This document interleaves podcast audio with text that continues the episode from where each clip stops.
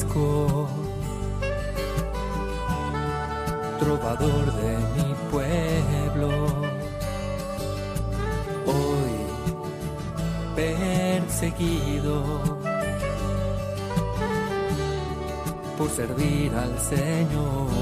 Comienza Francisco y Clara, Camino de Misericordia, un programa dirigido por Fray Juan José Rodríguez. A la dama pobreza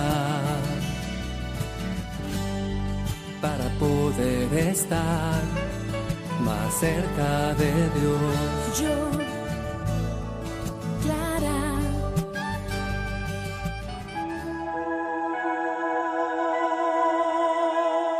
La capacidad de andar no habla sólo del desplazamiento físico, sino más bien de la respuesta que Dios y el hombre se dan.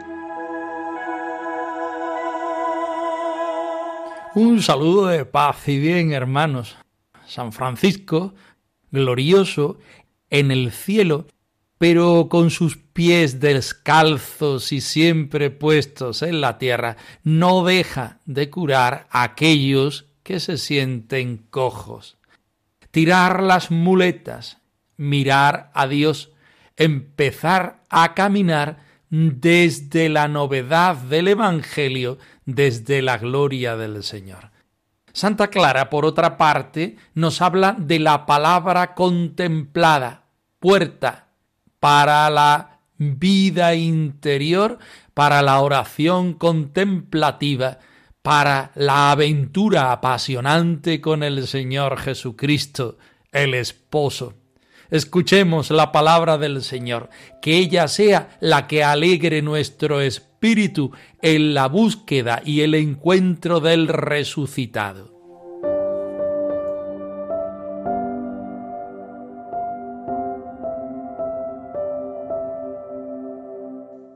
Del Evangelio según San Juan. Había allí un hombre que llevaba treinta y ocho años enfermo. Jesús, al verlo echado y sabiendo que ya llevaba mucho tiempo, le dice, ¿Quieres quedar sano? El enfermo le contestó, Señor, no tengo a nadie que me meta en la piscina cuando se remueve el agua. Para cuando llego yo, otro se me ha adelantado. Jesús le dice, Levántate, toma tu camilla y echa a andar. Y al momento el hombre quedó sano, tomó su camilla y echó a andar.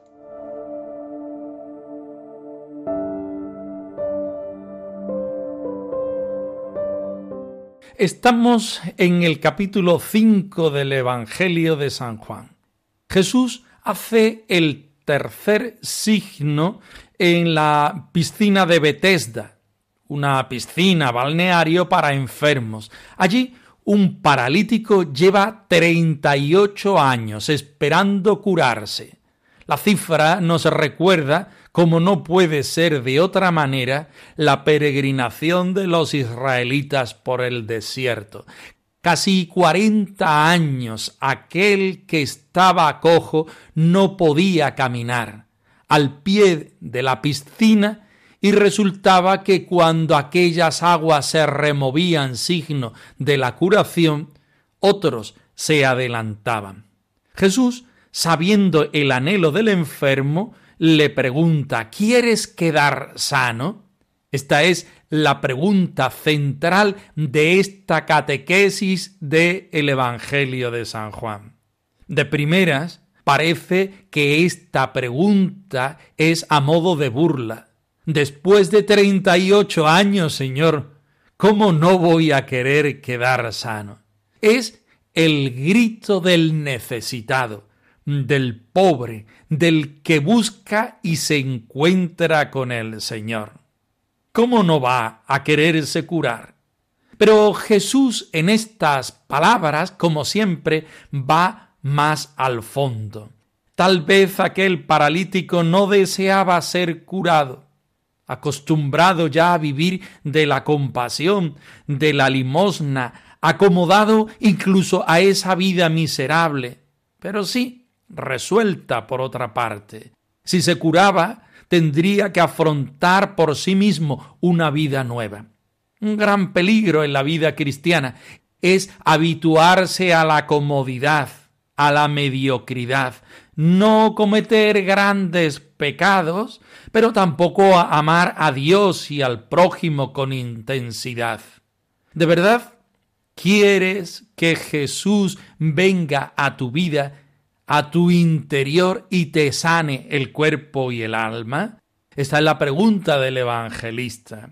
¿A qué te compromete tu salvación? ¿A qué te compromete empezar a andar? Nos vamos de la piscina de Bethesda a la tumba de nuestro Padre San Francisco.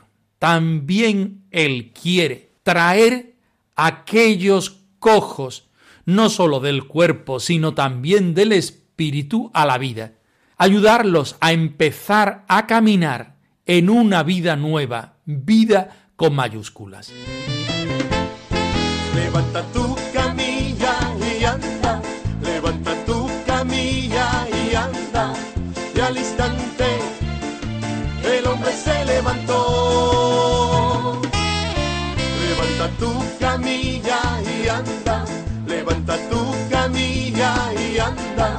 y al instante el hombre se levantó.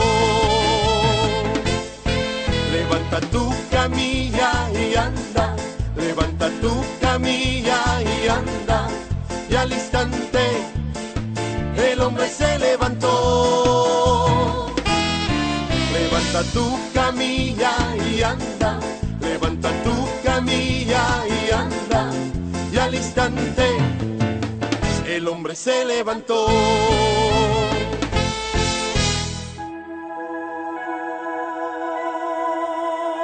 San Francisco intercede ante pobres y tullidos, poniendo la curación que Dios mismo propicia. Primera vida de Tomás de Celano, punto 128. Tratado de los milagros, segundo milagro, donde el biógrafo nos narra la curación de un criado con una pierna contrahecha. Escuchemos atentamente. Por tus llagas fuimos curados en tu cruz, fuimos salvados con tu sangre, has liberado mi vida, mi alma y corazón. En el condado de Narni había un criado con la pierna tan contrahecha que de ningún modo podía caminar si no era con ayuda de dos muletas. Vivía de la mendicidad. Tantos años llevaba así afectado de esta grave enfermedad que ni siquiera conocía a sus propios padres. Quedó libre de dicho mal por los méritos de nuestro Beatísimo Padre Francisco. De manera que, en adelante, andaba siempre sin ayuda de las muletas, alabando y bendiciendo por ello a Dios y a su santo.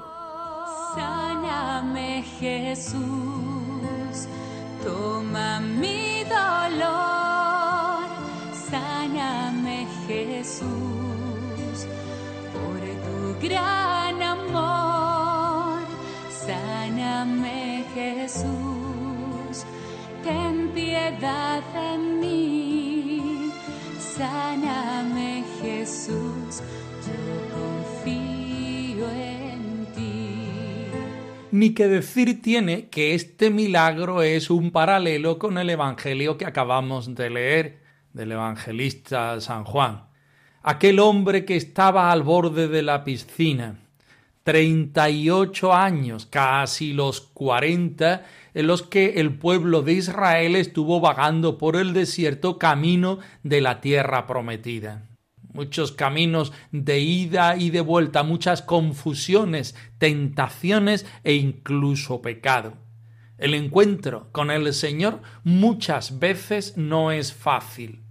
Quizá encontrarse con el Señor resulta una forma fortuita un encuentro inesperado, toda una gracia que el Señor mismo nos regala. Pero mantenerse en esa virtud, mantenerse en esa petición, es otro cantar. Eh, tanto en el caso del Evangelio como en el caso del milagro encontramos a dos personas que desde tiempo llevan padeciendo una enfermedad parecida.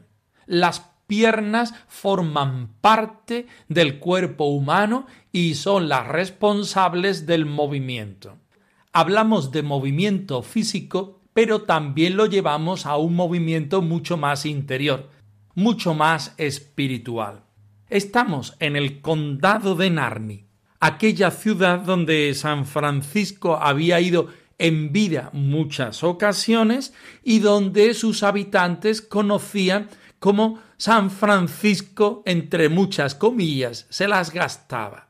Este hombre era un criado, aquel que llevaba toda su vida trabajando para otro. No sabemos en qué condiciones, pero podemos imaginarnos que en el medievo las condiciones no serían sociales, económicamente muy buenas. Era un criado, alguien que estaba subyugado, no solamente por sus piernas, por su movilidad, tanto física como interior y espiritual, sino también alguien que socialmente no gozaba de una libertad plena.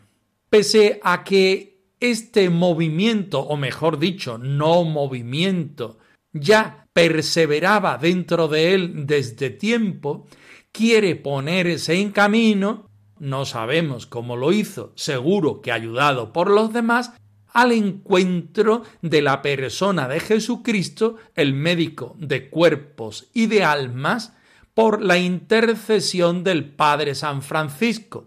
Presumimos que previamente en su vida lo había conocido y se había sentido ayudado por él. El Padre San Francisco será quien ponga a esta persona de reducida movilidad delante de la presencia de la gracia de Jesús resucitado. Todo un reto también para nosotros, toda una invitación también para nosotros a ponernos en la presencia del Señor por manos de San Francisco de Asís.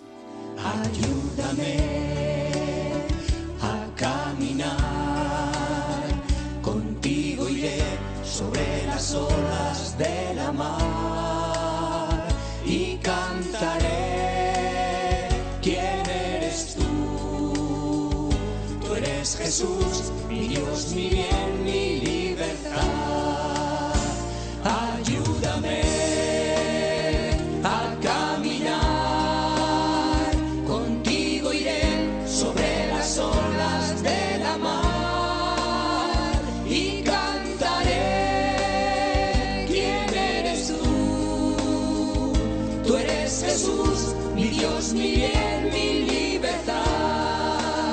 El biógrafo nos hace caer en la cuenta de algunos de los detalles de este criado que tenía mm, falta de movilidad. Dice que no podía andar a no ser que fuera por medio de muletas. Estas muletas nos hablan a nosotros de aquellas mediaciones que nos ayudan a movernos, pero también aquellas mediaciones negativas que muchas veces nos dejan paralizados en nuestro sitio porque en el fondo no queremos movernos desde la libertad, desde la adultez, desde un encuentro con el Señor que desnuda mi conciencia y que me hace vivir desde otras capacidades distintas a las mías. Por otra parte, dice que este hombre vivía en la mendicidad. La mendicidad es ser dependientes de los otros para comer, para vestir, para desplazarse, para muchas cosas. Evidentemente es un recorte a nuestra libertad. En principio, la mendicidad es mala, lo mismo que la pobreza es mala. El pobre de Asís reconoce que la pobreza en sí es mala. Por eso quiere ayudar a los pobres de cualquier tipo. Este hombre vivía en la mendicidad física, pero nuestra pregunta es, ¿vivía también en otras clases de mendicidad? Se había acostumbrado a vivir dependiente de los demás y ya no era capaz de pensar, de trabajar, de reaccionar, de vivir como un hombre libre. Todo esto se agravaba a lo largo de los años. Su enfermedad no era de unos cuantos días.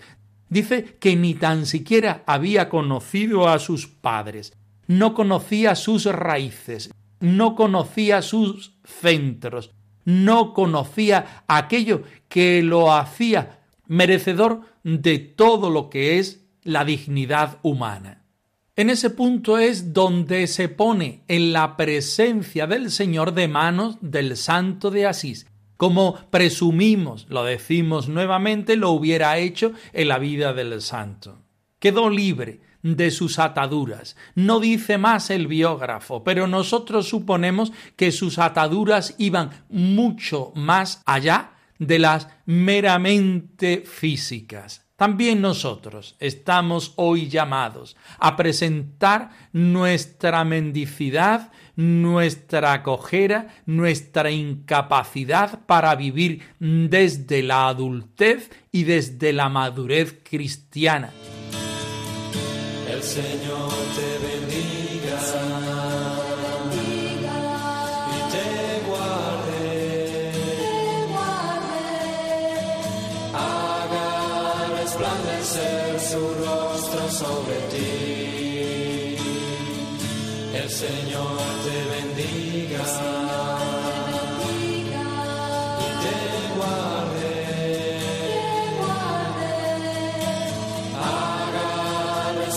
su rostro sobre ti.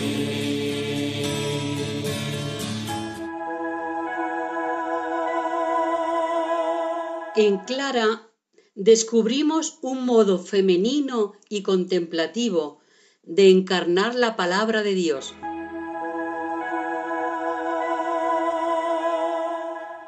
Clara de Asís habitada por la vida y el amor. Cuarto capítulo, en el cual nos encontramos a Clara viviendo la palabra contemplada. Escuchemos con mucha atención. Lámpara es tu palabra para mis pasos, luz en mi sendero. Lámpara es tu palabra para mis pasos, luz en mi sendero.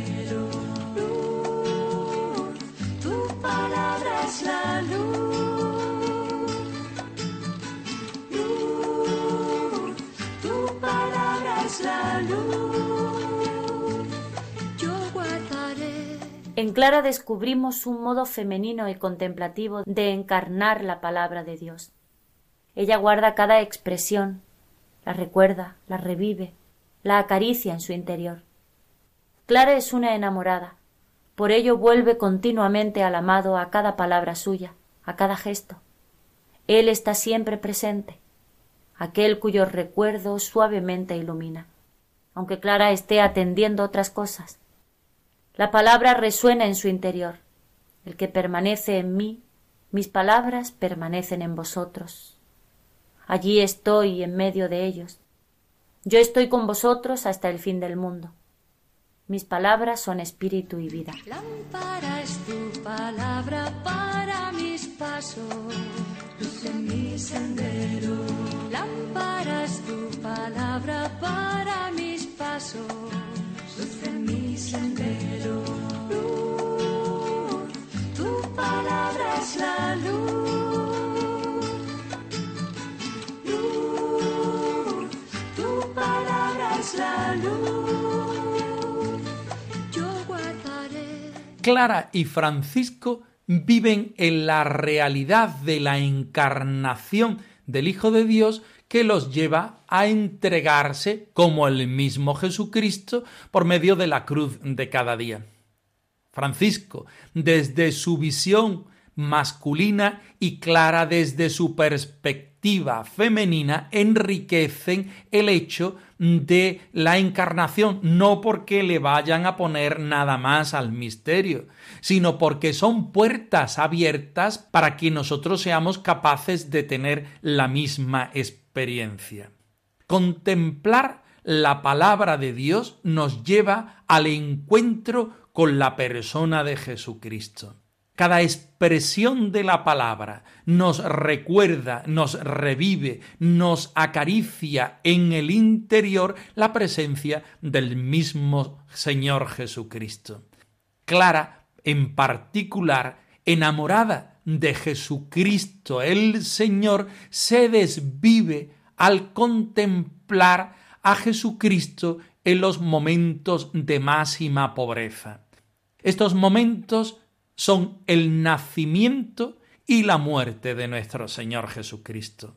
Contemplar al niño de Belén la lleva automáticamente a vivir desde esa desapropiación. El Señor, el Rey eterno, el Hijo del Omnipotente, ahora se expresa y manifiesta desde la pobreza más radical.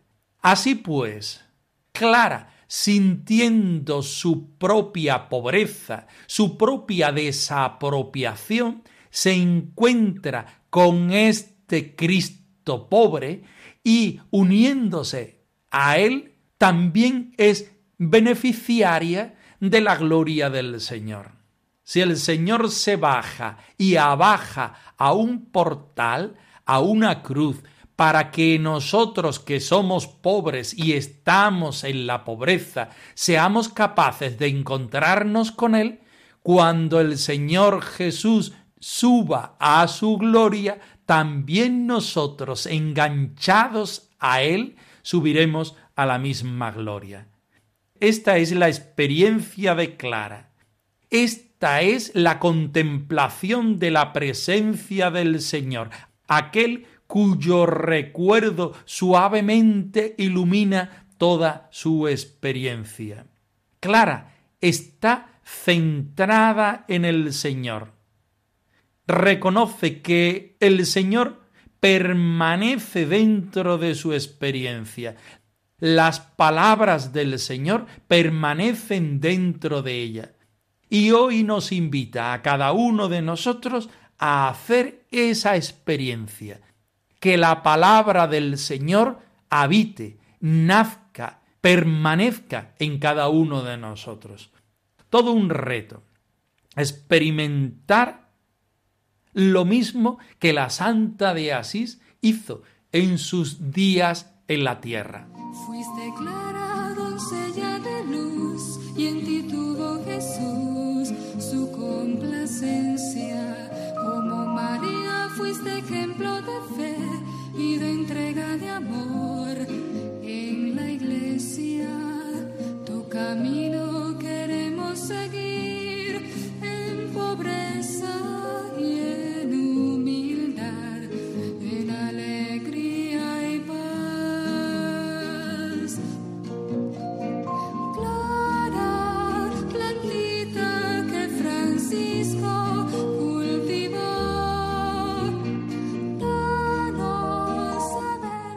Francisco y Clara, arroba radiomaria.es. Os dejamos la dirección de nuestro correo electrónico por si queréis poneros en contacto con nosotros en algún momento. Sintiendo a Jesucristo dentro de nosotros deseoso de nacer muy pronto, nos despedimos, no sin antes ofreceros la bendición del Señor resucitado al más puro estilo franciscano. Que el Señor os conceda la paz y el bien, hermanos. por servir al Señor. Han escuchado en Radio María Francisco y Clara, Camino de Misericordia, un programa dirigido por Fray Juan José Rodríguez. a la dama pobreza para poder estar más cerca de Dios.